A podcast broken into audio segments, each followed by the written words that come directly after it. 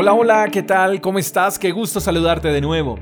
Juan capítulo 13, verso 35 dice, El amor que tengan unos por otros será la prueba ante el mundo de que son mis discípulos. Creo que en los últimos tiempos se ha perdido el valor y el interés por la decisión de amar.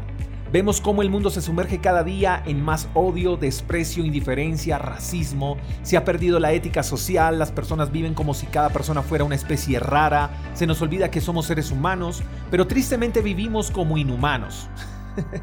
Siendo superiores a los animales, los animales nos dan lecciones de convivencia, de respeto, de amor y de servicio.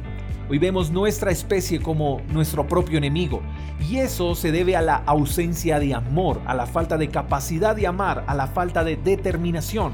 Vemos cómo en las redes sociales se divulgan guerras, pleitos, contiendas, disensiones, intolerancias, abandonos, y a la vez las redes se impregnan de campañas de menos guerras, más amor, y esto está bien, pero ¿cuántos no publicamos exigiendo este tipo de cosas?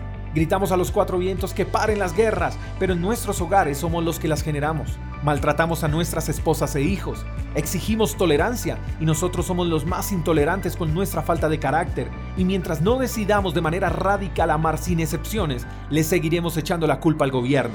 Como cristianos estamos llamados a ser y a hacer discípulos. Y ser discípulos de Jesús no es amar solo a los que deciden por Él. No es amar solo a los que nos caen bien no es amar solo a los que hacen algo bueno por la sociedad. En pocas palabras, ser discípulos de Jesús no es seleccionar a quién amar, es amar a todos y punto. No podemos encerrar nuestras manifestaciones de amor en nuestros templos. Si de verdad queremos cambiar este mundo, debemos decidir amar de manera genuina y auténtica, amar a todos, aunque no nos parezca. Es amar tanto al que hace lo bueno como al que hace lo malo. Tenemos que demostrarle al mundo que somos discípulos de Jesús porque amamos al rico, al pobre, al blanco, al negro, al heterosexual, al homosexual, al drogadicto, al músico, al abogado, al médico, al católico, al testigo de Jehová, al político, al indigente, a todos.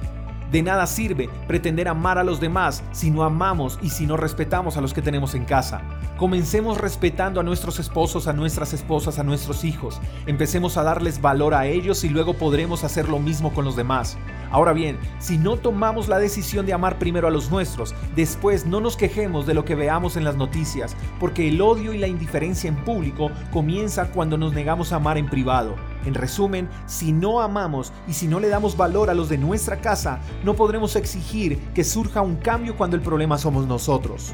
Somos discípulos de Jesús, entonces amemos, seamos parte de la solución y no parte del problema. El amor es una decisión, así que amemos, valoremos, respetemos y así la gente creerá el mensaje que predicamos. El cristianismo sin amor es religión y religiones hay muchas, pero amor uno solo y es Jesús reflejado en sus discípulos y en sus buenas acciones. Espero que tengas un lindo día. Te mando un fuerte abrazo. Hasta la próxima. Chao, chao. Gracias por escuchar el devocional de Freedom Church con el pastor J. Echeverry. Si quieres saber más acerca de nuestra comunidad, síguenos en Instagram, arroba Freedom Church Call. Hasta la próxima.